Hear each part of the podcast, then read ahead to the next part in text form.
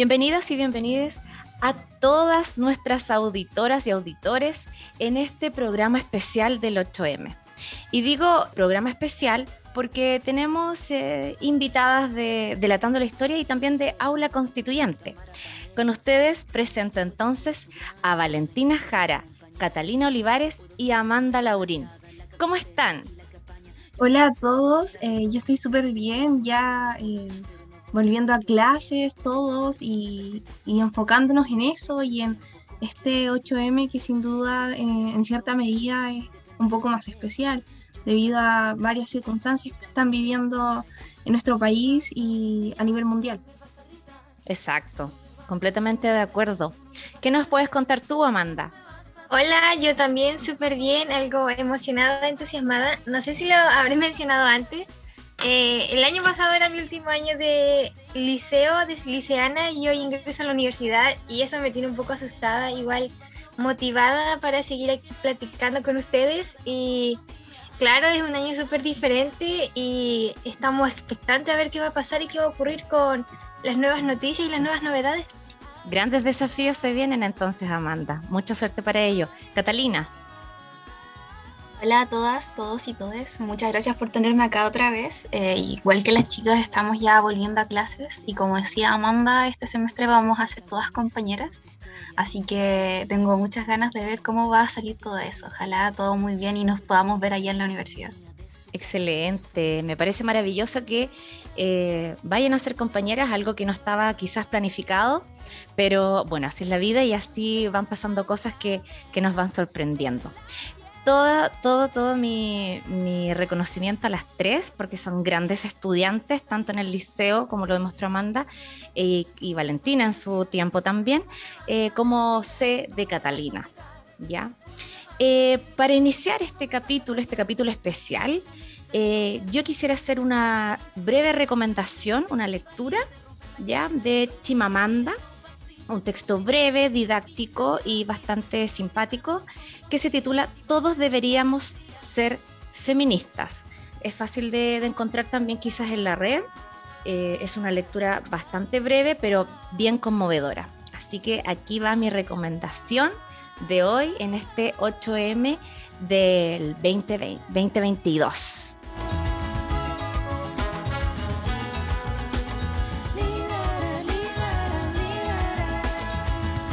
En esta ocasión, en este 8M, en nuestra edición especial, quisiera partir, ¿cierto?, eh, compartiendo algunos eventos eh, y más que eventos, situaciones que ustedes me puedan comentar, ¿cierto? Podamos compartir entre todas que han ido cambiando de alguna manera o situaciones que hemos ido viviendo en nuestros entornos y que a lo mejor ya no son como eran hace cinco años atrás. Ya me refiero a nivel familiar o con las amistades o, las vivencias que ustedes han tenido, ¿cierto? Eh, como estudiantes, etcétera. Entonces, yo quería compartir, por ejemplo, con ustedes que eh, he recordado algunas situaciones que viví cuando fui estudiante liceana, ¿ya? Y particularmente cuando quedé embarazada siendo adolescente. Eh, me dieron la oportunidad en, ese entonces, en ese liceo que yo estudiaba, de, estudiar solamente un semestre, ¿ya? cuando estaba en cuarto año medio. Y cuando fui a hablar con el jefe de UTP de ese entonces, que en realidad no recuerdo su nombre, pero sí era un, era un varón, él me dijo, me dijo, ya, se va a ir para la casa, ¿cierto?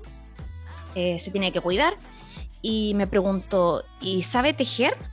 Para que le teja la guagua por último. Y yo le dije, no, no, no sé tejer. Eh, hago otras cosas. Y me dijo, ah, eso no sabes hacer. Entonces, eso yo lo viví eh, en el año 2002, ¿ya? Estamos hablando 20 eh, años atrás. Hoy creo que las comunidades educativas no podrían atreverse a hacer ese tipo de comentarios ofensivos con ninguna futura madre y menos con un adolescente que pase, ¿cierto?, a llevar sus, eh, o respete sus derechos, ¿cierto? Entonces, pueden comentarme ustedes también qué cosas creen que han ido cambiando de a poco en sus propios entornos. Catalina. Eh, yo creo que puedo compartir una experiencia muy similar a la de usted. Para mí lo que ha ido cambiando más que nada son las expectativas que hay hacia las mujeres y también e ir dejando cada vez más atrás los estereotipos que venían con las mismas expectativas, en el sentido de que eh, ya en este momento, en pleno 2022, eh, no se espera que una mujer simplemente termine el cuarto medio, tenga hijos, se case, forme una familia y realmente no tenga nada más allá que solamente su familia. Ahora, gracias a Dios, como se dice, se acepta y se entiende que una mujer no solo está hecha para ser madre, que una mujer también tiene eh, sus propias expectativas en lo que podría ser su vida, sus objetivos, tiene metas y tiene ambiciones. Entonces, el hecho de que se pueda respetar y que cada vez se den más las posibilidades para ir llevando esto a cabo es lo que más puedo resaltar. Eh, y lo digo más que nada viniendo de una familia donde somos eh, un matriarcado, como dice mi abuela. Muchas mujeres, todas tuvieron hijos muy jóvenes, pero aún así salieron adelante y a todos nos criaron con esa visión de que independiente de que seamos mujeres podemos hacer lo que queramos y así lo hemos hecho todas en realidad. Em, en mi opinión, eh, una de las cosas que mejor podemos notar es la diferencia del cómo visualizamos la imagen de la mujer y creo que es uno de los ejemplos más notorios cuando, cuando nos referimos a distintos aspectos que involucran a mujeres y que han ido transformando la manera y el producto que nos ofrecen a partir de esto. Lo vemos en la publicidad, en eh, la literatura o en la música, donde anteriormente veíamos un cuerpo por donde la gente podía vender, o bien en otros escenarios nos vimos convertidas en papeles sumisos, sexistas, perdón. Hoy en día somos eh, mejor testigos de que cuando se ha, cuánto se ha castigado socialmente para poder denotar por fin un cambio y vemos que, bueno, ahora la propaganda es mucho más cuidadosa y consciente y de algo que también me he dado cuenta es, es como la trama de algunos de los libros románticos también ha sido minuciosa en cuanto a la interacción de los personajes que generalmente son heterosexuales y que solían ser populares por la bruscosidad de, la relación que mantenían. O también en la música, eh, porque estoy segura de que todas conocimos alguna que otra canción donde se trataba de manifestar cierto odio o pensamientos que nos involucran mucho con el deseo carnal. Y también eh, siguiendo con lo que ustedes decían acerca de las expectativas que se nos tienen o acerca de lo que vamos a hacer como mujeres, porque muchas veces hemos escuchado comentarios que dicen, tú sabes cocinar o a, cuándo vas a aprender a cocinar, a hacer aseo, o generalmente te, lo preguntan en forma de, te va a hacer falta cuando tengas que casarte, para tu pololo, qué sé yo. Eh, lo que mencionan cada uno de ustedes creo que es sumamente relevante. Eh, hemos evidenciado que el rol de la mujer ha cambiado no solo en Chile, sino que en el mundo y hoy nos encontramos ante un reflejo de ello. Hoy estamos viviendo eh, la guerra, tal vez nos encontramos muy, muy lejos de ello, pero en Ucrania las mujeres forman parte del ejército que defiende ese país. Entonces creo que es sumamente relevante el rol que ellas cumplen ahí, porque he visto que se menciona mucho en las noticias que eh, la población ucraniana eh, es mayoritariamente mujer, o sea, está compuesta mayoritariamente por mujeres. Entonces creo que el rol de la mujer no solo ha cambiado en cuanto a, a que se pensaba como un objeto reproductivo, sino que el rol de la mujer pasa a, a ser casi igual al que tal vez en la Segunda Guerra Mundial ejercía un hombre. Puede sonar un poco extraño, pero es la realidad que vivimos. siguiendo con la idea de la guerra, también me parece muy chistoso de, de, comentar que hay ciertos comentarios que dicen que ay, los hombres van a ir a la guerra, las mujeres qué van a hacer, los hombres les toca ir a la guerra. Pero yo siempre me acuerdo que, por ejemplo, las guerras que hubo, las más importantes, la Primera y la Segunda Guerra Mundial, las mujeres, de hecho, tomaron el papel que tenía, solían tener los hombres en las fábricas, en la industria. La mujer por fin surge al trabajo, ella toma el cargo que desempeña esa labor y de la fuerza bruta, del desempeño laboral y creo que es importante reconocerlo también porque la gente, o sea, las personas generalmente se olvidan de eso.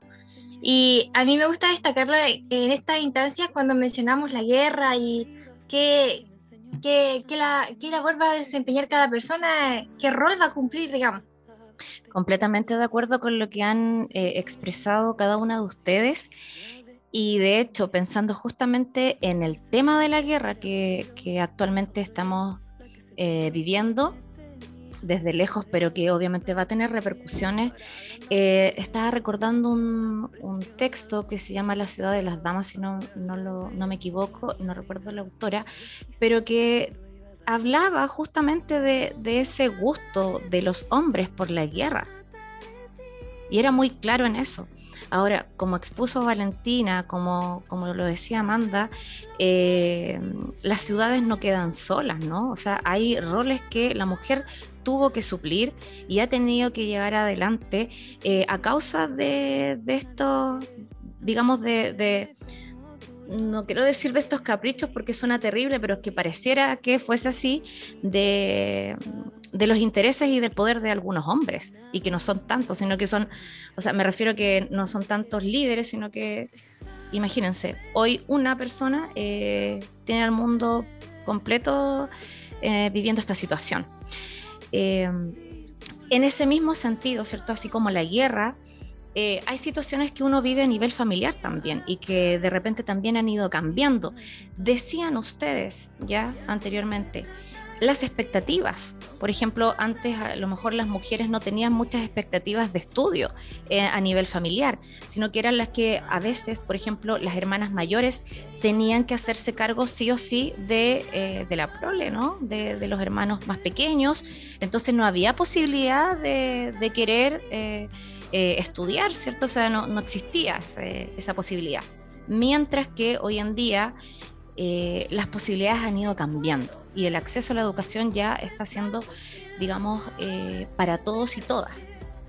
Y también lo que decía Amanda, que ese rol de que, de que la mujer sepa cocinar, de que tiene que saber eh, atender o, llevar a cabo una casa y que en realidad no hemos dado cuenta que eso no es tan solo para las mujeres, sino que tiene que ver con un rol útil de cada uno de los seres humanos de, sobrevivencia, ¿no? Y no tanto de, de, ese rol que sea solamente la mujer. Eh, y de hecho, abro aquí un hilo de debate que tiene que ver con el derecho a la reproducción, es decir, si nacemos mujeres, ¿es sinónimo de que tenemos que tener un hijo? ¿Una hija? Eh, Valentina, ¿qué crees tú con, estos tipos de derechos? Eh, bueno, eh, yo estoy, o sea, creo que es importante que estos derechos sean reconocidos primero que nada, eh, en muchos países, principalmente el nuestro, pero también considero que no por el hecho de que nazcamos mujeres, tengamos que tener hijos. Eh, tal vez en mis planes no esté ser madre ni ahora, ni en un futuro, ni en 10 años, eh, ni nunca. Y creo que no solo debemos permitir a las mujeres elegir si tener hijos o no, permitiéndoles tal vez abortar incluso, sino que tal vez deberíamos mejorar el sistema de adopción, porque tal vez muchas mujeres no son madres porque les da miedo eh, tener un hijo, o sea, vivir todo lo que es un embarazo. Entonces, tal vez podríamos darle la oportunidad a un niño que se encuentra en otras condiciones de tener una familia. Espero que se me haya entendido.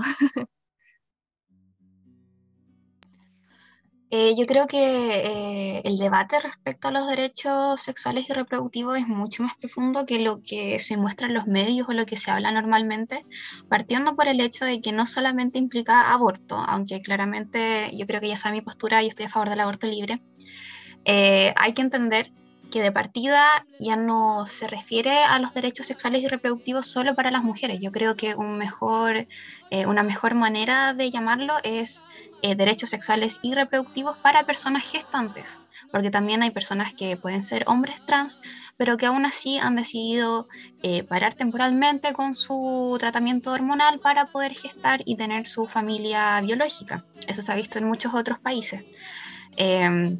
Y además de eso hay que entender que, como decía ya anteriormente, este derecho no solo implica el aborto, sino que implica también eh, una gama mucho más amplia de cosas, partiendo desde la educación sexual temprana, después ir a, al objeto de que realmente las personas tengan acceso a estas cosas que utilizamos, distintos objetos para poder tener eh, control sobre em, en la prevención del embarazo, ya sean condones, pastillas, eh, té de cobre, etcétera, que lamentablemente actualmente solo existe para mujeres. La mujer es la que previene el embarazo, no el hombre.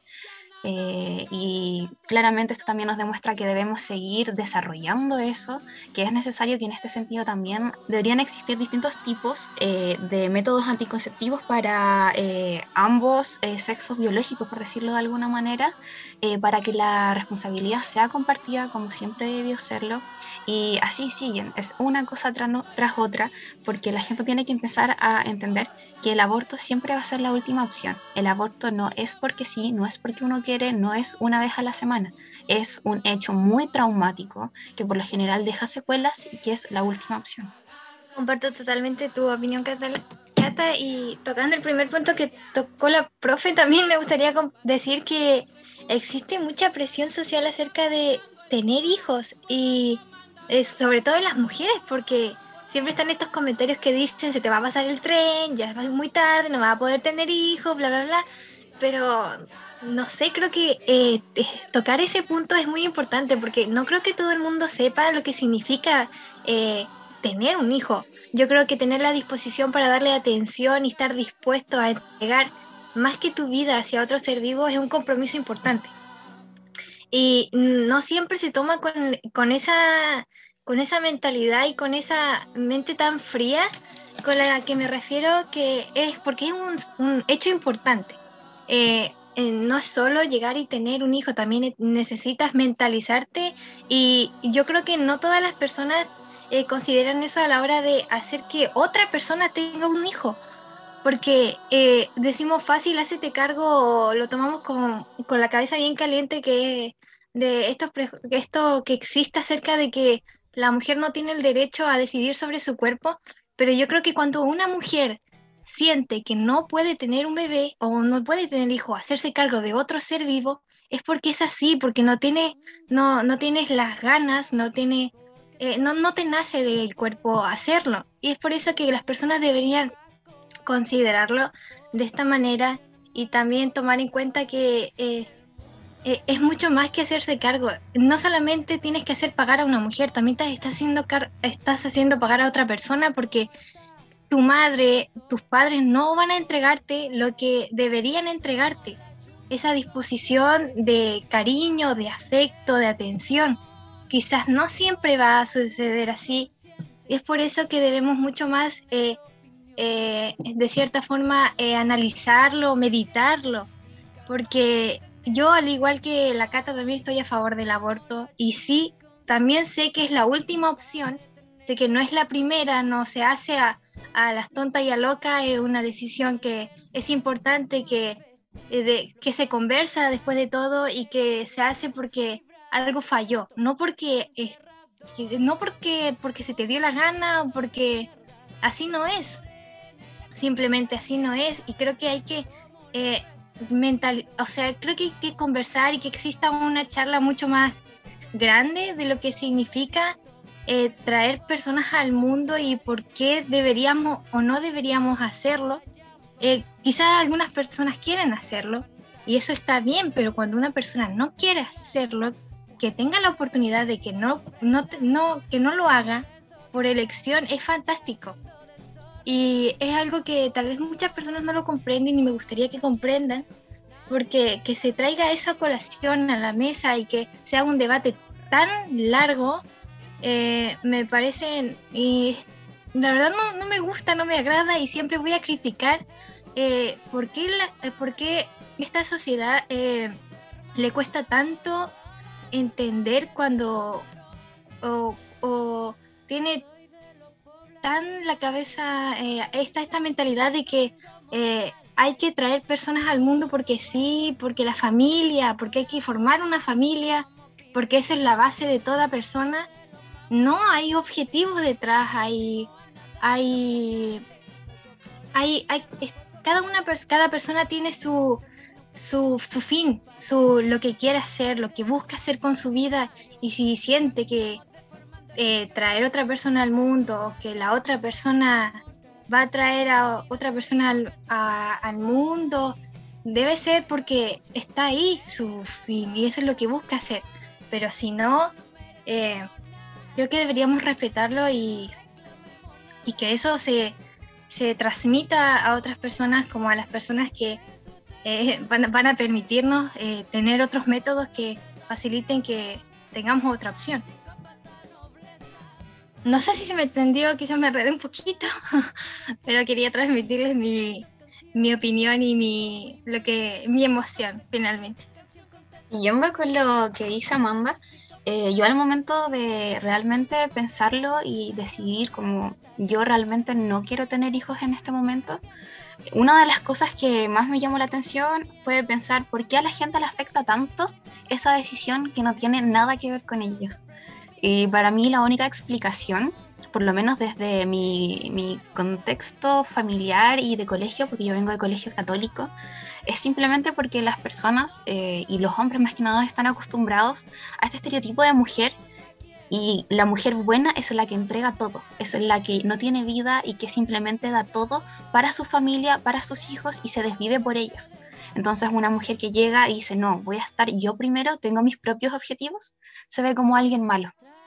Esa es la única explicación que le he podido dar y creo que está tan equivocado ese pensamiento porque no es posible que una mujer por pensar en sí mismo sea la mala y simplemente hay que entender que hay personas que no estamos preparadas para poner a alguien primero que a nosotros, porque tener un hijo es eso, poner a esa persona primero que ti en todo.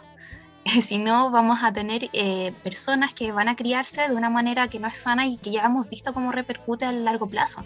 Entonces también es irresponsable llegar y decir yo quiero tener hijos simplemente por tener hijos y para que no me digan nada, porque están pensando solo en ellos también y no en el bienestar del niño.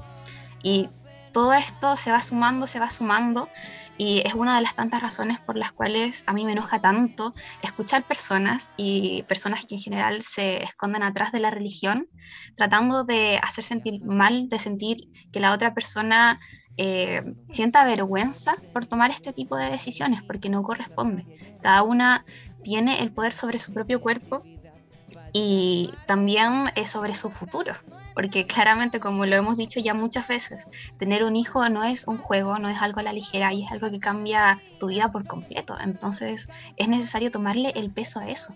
Y por lo mismo muchas veces, eh, por lo menos mi opinión es que los hombres no deberían tener ni un poco de tema ni opinión al respecto, porque al fin y al cabo se ha demostrado en nuestra sociedad que si ellos quieren, se apartan y no importa que tengan hijos, ellos siguen con su vida, pueden seguir haciendo sus cosas y lamentablemente es lo que pasa en la mayoría de las familias chilenas que después se desarman. La mujer es la que tiene que llevar eh, todo el hogar encima, en sus hombros, a los hijos, la casa, la comida. Entonces, no corresponde que una persona que puede llegar y desligarse del tema, que tampoco sabe la vivencia física, cómo te cambia hormonalmente, cómo cambia tu cuerpo, llegue y opine porque sí. No sé qué pensar al resto, qué piensan ustedes al respecto, cuál creen que es la razón, quizás algo distinto a lo que yo dije. La verdad es que yo comparto bastante de las cosas que ustedes han ido expresando, ¿ya? Y quería también eh, recordar lo siguiente, que ningún eh, método anticonceptivo es 100% efectivo, ¿ya? No existe, solo la abstinencia.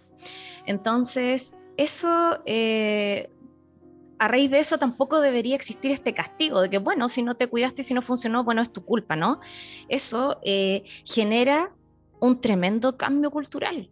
Es decir, nosotras estamos aquí, creo que la mayor, eh, las cuatro que estamos de acuerdo en ciertos puntos, Y, eh, como, ¿por qué digo esto? Porque como tal como decían ustedes anteriormente, el aborto es la última opción. Es decir, no conozco mujeres, ¿cierto?, que hayan abortado eh, jugando, ¿no? O sea, no es un juego. De hecho, me estoy haciendo responsable de evitar un nacimiento al cual no me voy a poder hacer cargo. No tengo los medios quizás, ¿cierto? También delante Valentina decía, hay, hay mujeres que le temen, ¿cierto?, al proceso del embarazo y puede ser. Y uno, a lo que decía Catalina, em, el derecho propio de, nuestros cuerpos. Ya no nos podemos sentir obligadas por porque una institución religiosa así lo establece. Ya la, la, religión se separó hace bastante tiempo del Estado y por lo demás no se ha hecho cargo ¿ya? de estas dificultades, no se ha hecho cargo de adopciones, quizás algunas congregaciones, pero son las menos. De hecho, al contrario, sabemos lo que ha pasado con, algunos curas que se han aprovechado de estas instancias de niños en situación vulnerable y, no le han traído felicidad. Todo lo contrario, le han hecho pasar terribles eh, situaciones humanas. Entonces, eh, quiero retomar esa palabra, una palabra muy importante, responsabilidad, ¿cierto? La responsabilidad de traer un, hijo al mundo, una hija, eh, de sentir que sí lo puedo hacer y no sentirnos obligadas, ¿cierto? A, ser eh, personas que vamos a maternar porque a lo mejor no tenemos ese supuesto instinto que también muchas veces se utiliza malamente, ¿no? No porque eres mujer tienes el instinto. Eh, y por otra parte, Em, según lo que decía Catalina, y le encuentro mucha razón, para el, para el hombre es muy fácil eh, no eh, hacerse un lado, ¿cierto? No reconocer. Pero por otro lado también hay mujeres, ¿cierto? Y este es un debate que yo creo que, que tiene, que tenemos como una deuda, ¿cierto?, de, de, conversación, en que hay mujeres que también esperan quedarse embarazadas sin importarle la opinión del otro, buscando la instancia, y eso también es dañino, ¿ya? Porque como bien decían ustedes, eh, no es un juguete. Y si no nos tomamos en serio la venida de un nuevo ser humano con responsabilidad, con cariño, con amor, con todo lo que eh, nombraba Amanda, es difícil que esa persona pueda tener una vida agradable. Lo digo, mm, o sea, lo digo desde mi perspectiva de madre, viendo, eh, viendo lo que pasa, ¿cierto?, en este mundo, pero también lo digo desde mi perspectiva de educadora. Y me da mucha rabia, así como también ustedes manifiestan esa, esa rabia con ciertas cosas, me da mucha rabia eh, darme cuenta eh, eh, de algunos estudiantes, ¿cierto? que tienen vidas a veces miserables, horribles, les destruyan sus vidas, sus inocencias. ¿Por qué? Por, un, querer, por tener que ser madre o por querer tener la familia, como ustedes decían. Pero si no vamos a ser responsables eh, como tal, mejor no hacerlo, ¿cierto? Entonces eh, se vuelve un problema y se vuelve generaciones destruidas. Y eso yo creo que es sumamente lamentable. Como educadora, eh, uno a veces vive situaciones en las cuales uno dice, ¿por qué? ¿Por qué lo hacen? ¿Por qué esta maldad? Mi pregunta es, ¿creen que esto con el tiempo vaya a cambiar? Valentina. Eh, ¿Qué exactamente? Porque hemos tocado muchos temas.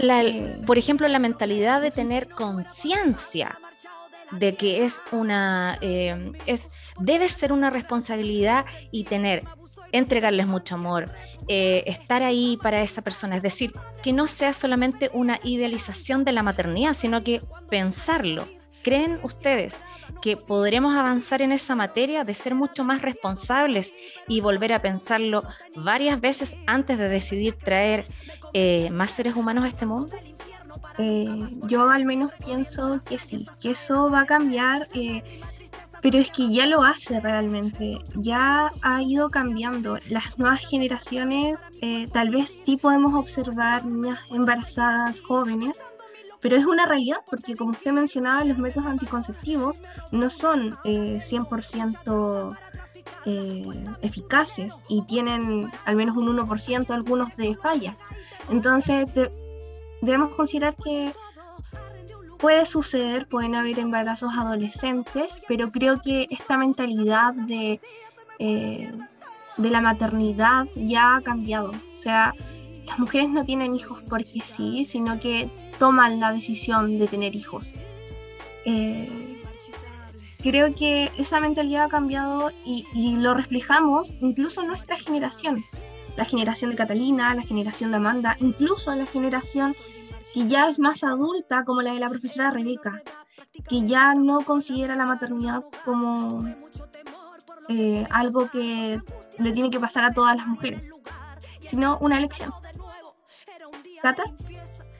Sí, eh, yo estoy de acuerdo en que sí, eh, en el futuro tengo fe de que vaya a cambiar, pero pienso distinto a ti en el sentido de que todavía no se ha demostrado realmente un cambio, porque a pesar de que veamos embarazos adolescentes, sí puede ser que algunas personas hayan querido, pero lo que a mí me ha tocado ver es que muchas veces esas personas terminan embarazadas, ya sea porque no tuvieron acceso a métodos anticonceptivos o simplemente porque a los papás, a los tutores les dio tanto pudor explicar lo que es el sexo que no tuvieron forma de no quedar embarazadas. Y eso es algo que se sigue viendo en colegios católicos, en familias conservadoras, eh, incluso en familias muy ignorantes, por lo menos ha pasado en la mía.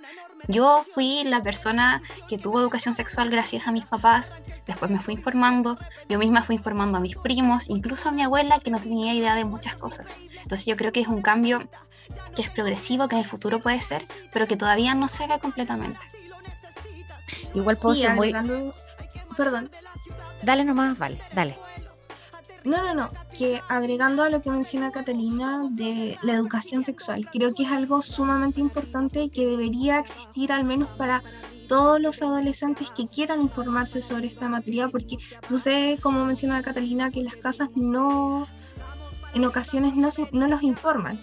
Eh, y al menos yo he tenido la oportunidad de participar en, en algo que existía en el liceo, que se trabajaba con una matrona, que eh, los alumnos podrían acercarse a hablar con ella y que era el consejo consultivo, que yo encontraba que era una muy buena instancia para que los alumnos se informaran y tuvieran un poco más de conciencia. Claramente no, no participaba eh, el establecimiento en su totalidad, pero los que querían se acercaban.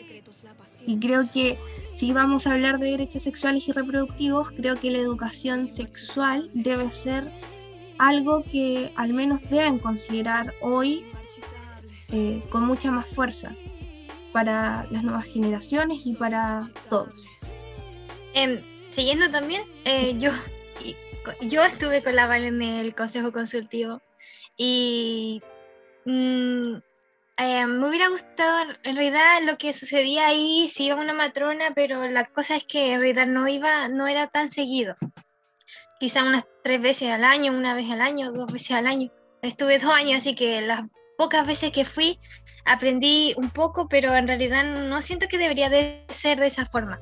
Y yo pienso que definitivamente sí va a haber un cambio, porque la idea es mucho más masiva de que debe existir educación sexual y de que eh, la de que bueno esta idea de transmitir o de educar a las personas a través de esto es mucho más, eh, más fuerte que nunca, hoy más que nunca. Y yo siento que estamos en la mitad de un, de un ciclo que eh, de aquí hacia adelante, en temas de feminismo y maternidad, lo que tenga que ver, todo lo que, tenga, que engloba ese tema, de aquí hacia adelante va a crecer mucho más. Eh, recordar, vamos, tenemos que recordar siempre que vamos a, próximamente vamos a recibir un gobierno feminista y eso es demasiado importante porque nunca antes había, ningún presidente antes se había proclamado feminista con tanta fuerza y con tanta motivación como se hace ahora.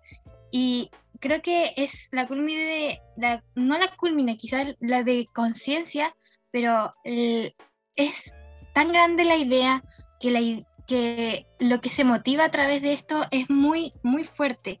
Y yo estoy segura de que este es el inicio de un gran progreso que considera a la mujer de distinta forma y que cuida y protege sobre todo eh, en, este, en estos sentidos.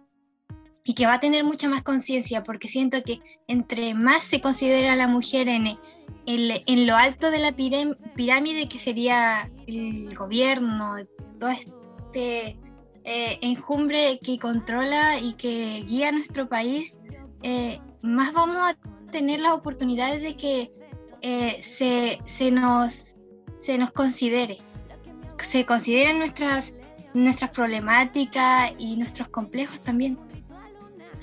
Yo quiero volver un poco a lo que dijo Valentina, quizás para generar un poco de debate. Eh, más que nada porque yo creo que la educación sexual debe ser obligatoria para todos y desde pequeños. Más que nada porque hay que entender que la educación sexual no solo implica explicar lo que son los genitales o el sexo para procrear, para procrear o por placer, sino que también es una forma de evitar eh, posibles abusos sexuales, violaciones, eh, de manera que enseñarle a los niños que las relaciones íntimas son una cosa, como dice el nombre, íntima, que tú decides con quién tener, y nadie te puede obligar a hacerlo para que ellos conozcan lo que es el consentimiento. Y de la misma manera, siendo niños, un adulto o cualquier persona en realidad no puede llegar y tocarlos sin su consentimiento, eh, ciertas partes o con ciertas insinuaciones, etc. Yo creo que con eso incluso las tasas de abusos sexuales a menores y violaciones podrían verse afectadas en el sentido de que podrían bajar mucho. Entonces es algo más allá que lo que ven los medios de comunicación como simplemente sexo por placer o para procrear. Es mucho más profundo que eso. Tocaste un punto súper importante, Catalina, del cual también estaba, eh, pensando en tocar y, abrir un poco este debate porque efectivamente durante mucho tiempo eh, los lugares, las comunidades educativas decían, eh, bien, ¿por qué se nos delega esta responsabilidad cuando esta responsabilidad tiene que estar, cierto, eh, tiene que nacer desde el hogar? Pero han pasado muchos años y esta responsabilidad no se ha tomado en los hogares. Por lo tanto, en ese sentido, las comunidades educativas tienen que tener un rol, como dice Catalina, casi obligatorio de poder eh, instaurar políticas de eh, educación sexual. Y no desde no solamente desde la media sino que desde la básica. Porque tal como tú lo mencionas donde hay ignorancia puede entrar el abuso. Y a eso es lo que no tenemos que darle cabida porque efectivamente, claro, los estudiantes van a saber, ¿cierto?, de los, de los genitales, como tú bien decías, en biología probablemente, pero no estamos viendo la, afectividad, ¿cierto?, u, otra, u otros aspectos que tienen que ver con, los derechos sexuales. Entonces es un punto sumamente importante y que eh, ojalá, ¿cierto?, que sean temas de debate también hoy en nuestra convención, ¿ya?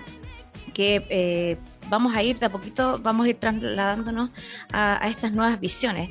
Pero creo, ¿cierto?, como educadora, que eh, efectivamente eh, necesitamos eh, un derecho que nos avale, porque a lo mejor algunas comunidades educativas quieren hacerlo, pero a veces hay padres, madres o apoderados, apoderadas que se oponen a esto. ¿Ya? Y eso también le hace daño hace daño a nuestra, a nuestra propia infancia, porque si efectivamente no, como yo decía eh, de forma anterior, si no existe la educación garantizada en nuestros hogares o en los hogares chilenos, entonces, bueno, las comunidades educativas tendrán que hacerlo y evitar todo este tipo de problemáticas que vienen, se, se vienen dando después ya se dan después, perdón. Síguenos en Spotify e Instagram aula.nativa y súmate a nuestra comunidad. Siguiendo con, esta, con estas discusiones, con estos debates, ¿cierto?, acerca de, nuestros roles en, este 2022, sé que hay cosas que han cambiado y que se visualizan con un buen panorama o por lo menos mucho mejor que hace 20 o 30 años atrás. Y en eso quisiera preguntarles a ustedes qué avance o qué eh, visiones a futuro, a corto, mediano o a largo plazo, visualizan ustedes en nuestra sociedad ya sea considerando lo que está pasando hoy eh, en la convención o eh, en este futuro gobierno. Valentina.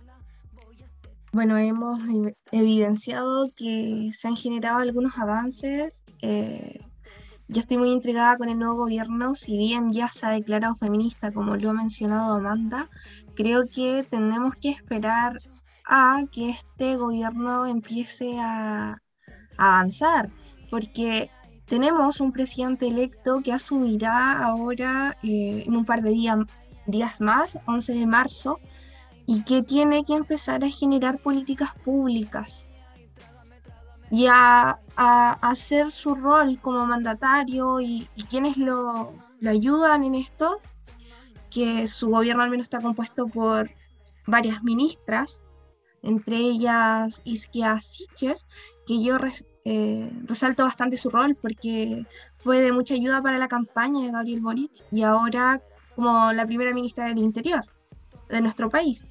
Entonces, pero creo que es algo que tenemos que observar, porque puede declararse feminista y todo, pero tenemos que esperar los resultados. Porque siempre puede existir esta duda. Yo creo que Catalina eh, podría hablar un poco más sobre la Convención Constitucional. Eh, sí, en ese sentido, eh, dentro de la convención eh, se han ya garantizado ciertos aspectos como lo es la paridad en distintos órganos o la perspectiva de género en la mm, jurisdicción. hay que entender, sí, que todos estos son cambios que se van a dar a largo plazo. No es algo que llegue inmediatamente con la entrada en vigencia de la nueva constitución en caso de ser aprobada, sino que es algo que va a estar de aquí a quizás dos o tres generaciones más eh, de personas que vayan naciendo ahora, me refiero a personas nacidas 2022, 2023, así, porque el sistema está hecho de una manera que todo es muy progresivo y lo más instantáneo va a ser en este sentido eh, la obligación que van a tener los jueces y juezas de eh, fallar con perspectiva de género en la misma jurisdicción. Lo que yo les he mencionado harto acá a la profesora Valentina y Amanda, y no me canso de hablar, es que realmente es algo histórico, completamente histórico, porque de haber existido esta perspectiva de género mucho antes, casos emblemáticos como el de Návila no hubieran terminado de la misma manera es necesario que los jueces vean más allá de las pruebas fácticas y vean realmente el trasfondo que existe detrás de muchos delitos, como se entendió, por ejemplo, con la entrada en vigencia de la ley Samudio, conocida así popularmente, que por fin llevó a la jurisdicción, hizo que los jueces entendieran que muchas veces detrás de un delito no simplemente está la intención de tener algo de robar algo, sino que simplemente puede ser por odio, por discriminación, por pensar de manera distinta y lo que nos afecta claramente como una sociedad. Y asimismo vamos a entender que con la entrada eh, en vigencia de este artículo que involucra la perspectiva de género, eh, nos garantiza que muchas veces en distintos tipos de casos, por lo general entendiendo esto como en el área penal, se va a entender eh, que pueda existir la misoginia, que pueda existir los crímenes de odio contra mujeres, que ya no, se va, no vamos a tener solo la figura del feminismo para ayudarnos, eh, etc. Como mencionaba ya, el caso de Návila. El caso de Návila simplemente fue tratado como lesiones porque la corte en ese momento no falló con perspectiva de género. O sea que estamos hablando de una persona que le saca los ojos a otra no simplemente quiere lesionarla, quiere matarla, pero simplemente como no se eh, seguía de una figura específica del Código Penal, se entendió como lesiones. Entonces, ¿qué pasa acá? Falta la perspectiva de género que nos puede abrir a entender eh, distintas figuras del mismo Código Penal eh, de manera más amplia, que eso ya es una cosa mucho más académica. Sí, eh, yo creo que sería importante eh, recalcar algo que tú incluso compartiste conmigo, que son unos Twitter de la profesora Yanira Zúñiga, que dice, podemos hacer algo, aplicar enfoque de género, esto no es una perspectiva sesgada a favor de las mujeres, sino una forma de corregir la parcialidad de algunas de estas decisiones. En rigor es un método para detectar la parcialidad derivada del sexismo, androcentrismo y evitarlo. Y claramente, como tú mencionabas, hay una serie de juicios donde hemos evidenciado eh, que tal vez si se hubiera juzgado eh, con esta perspectiva de género hubieran tenido resultados diferentes.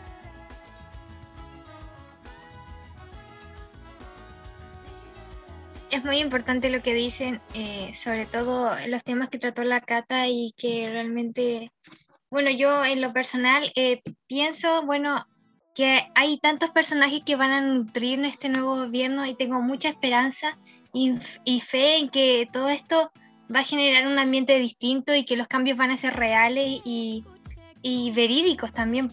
Y bueno, mi, mi visión a futuro es bien concisa yo quisiera y también deseo plenamente que nuestra representación explote sin, igualmente que prontamente nos convirtamos en símbolo de, liderazgo, de poder, pero, a través de algo que, nos caracterice, caracterice más que nada, perdón. Porque tal vez todas nos identificamos con que, bueno, somos sensibles, en muchos casos románticas, artísticas, pero sobre todo humanas y imaginar un futuro plasmado de esta forma, de cierta forma me, enamora de una, de una manera muy, muy especial. Porque yo personal, personalmente veo en el espíritu de nosotras una fuerza que no tiene que ver con la brutalidad o la rudeza, sino más bien con la inteligencia, el raciocinio, la gracia, esa fragilidad que compartimos y que tenemos la habilidad de comprender, de sensibilizar con nuestros semejantes y ofrecerles nuestros colores a los diferentes ámbitos de la vida, el trabajo, etcétera, y bueno, que tengamos muchas más oportunidades de surgir y que el tener hijos o cualquiera sea nuestra situación no sea un impedimento que nos detenga de consolidar nuestros objetivos o ambiciones, como dijo la Cata hace rato, y que se vaya entendiendo nuestras problemáticas con, con, mayor presura también y que, que me gustaría que se tratara con más importancia desde ahora en adelante con este nuevo gobierno y con las cosas que están sucediendo actualmente. Totalmente de acuerdo con muchas de, de las intervenciones que, han dicho cada una de ustedes y quería sumarme también a, algunas visiones. Yo también tengo bastante esperanza, si bien es cierto, como dice Valentina, hay que esperar, ¿cierto?, cómo, cómo se desenvuelve este nuevo gobierno y qué es lo que va a pasar también con la convención. Tengo la esperanza en las nuevas generaciones. Creo que hay un respeto hay, otro tipo de respeto, lo veo en, mi hijo, que, es varón y, heterosexual. Entonces, considerando eso, sí, sí tengo más esperanza. Y volviendo un poco al inicio, cuando hablábamos de lo que pasa en nuestro entorno, también veo que hay cambios en las familias. A veces pequeños, pero sí, hay cambios. Y eh, bueno, por eso estamos hoy aquí en la conmemoración del 8M, que parte, ¿cierto?, en un inicio con los derechos básicos de las mujeres, el derecho a voto, a la visualización de que podemos trabajar y tener eh, eh, trabajos dignos también. Y hoy estamos discutiendo cierto otras materias, por lo tanto, eso también me da mucha esperanza. Em, no sé si quieren dar algunas palabras de finalización. A mí me gustaría recalcar más que nada que es necesario un cambio social muy profundo que va más allá de solo las mujeres. Eh, hay que entender, igual nosotras mismas, que no somos entes frágiles, las mujeres no somos frágiles, somos capaces, somos fuertes, podemos ser buenas, también podemos ser malas, no podemos decir que las mujeres no son malas porque si no sería vernos como incapaces. Y de la misma manera, eh, los hombres deberían entender esto, si de verdad quieren ayudar, eh, apoyarnos, informarse, entender qué conductas de ellos son violentas, porque yo estoy segura de que todas hemos sido violentadas, pero para ellos ninguno es violento. Entonces es muy necesario que vayan entendiendo estas cosas y que en conjunto nos vayamos informando y cambiando las cosas que de crianza nos han inculcado y que realmente no son correctas. Amanda, Valentina.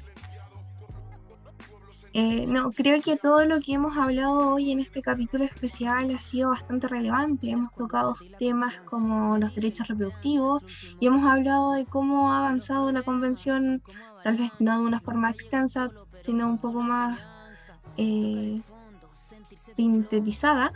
Eh, pero creo que tenemos esperanza y, en el cambio y creo que eso es lo más relevante. Y creo que yo tengo esa esperanza, la profe Rebe la tiene, como la mencionó la Cata, Amanda, y creo que con esa esperanza llegaremos lejos. Así que eso. Yo por otro lado siempre voy a estar gustosa de poder reconocer a las mujeres y poder destacar la labor que como colectivo se ha hecho a través de tantos años de trabajo duro y de persistencia, siempre destacando la fortaleza y la forma en la que tantas mujeres han logrado defender nuestra humanidad y el reconocimiento que merecemos como personas. Eh, y incentivando, motivando a, a otros a empoderar sus propias causas y visibilizar los problemas de una comunidad que siempre fue sumida por una historia que es egoísta y dañina y que ha suprimido por mucho tiempo a través de la cultura y la sociedad. Y que bueno, hoy más que nunca busca a través de formas incontables reverser, esta, esta realidad. Bien, y con sus eh, grandes intervenciones ya y esta amena conversación, eh, nos estamos despidiendo en este 8M eh, edición especial. Invitamos a todas y a todos quienes nos están escuchando a conmemorar este 8M que sea con más fuerza, porque de todas maneras, queridas eh, y queridos auditores, la lucha sigue. Hasta un nuevo capítulo. Hasta pronto, Valentina, Catalina y Amanda. Chao, hasta la próxima. Hasta pronto. Síguenos en Spotify e Instagram aula.nativa y súmate a nuestra comunidad.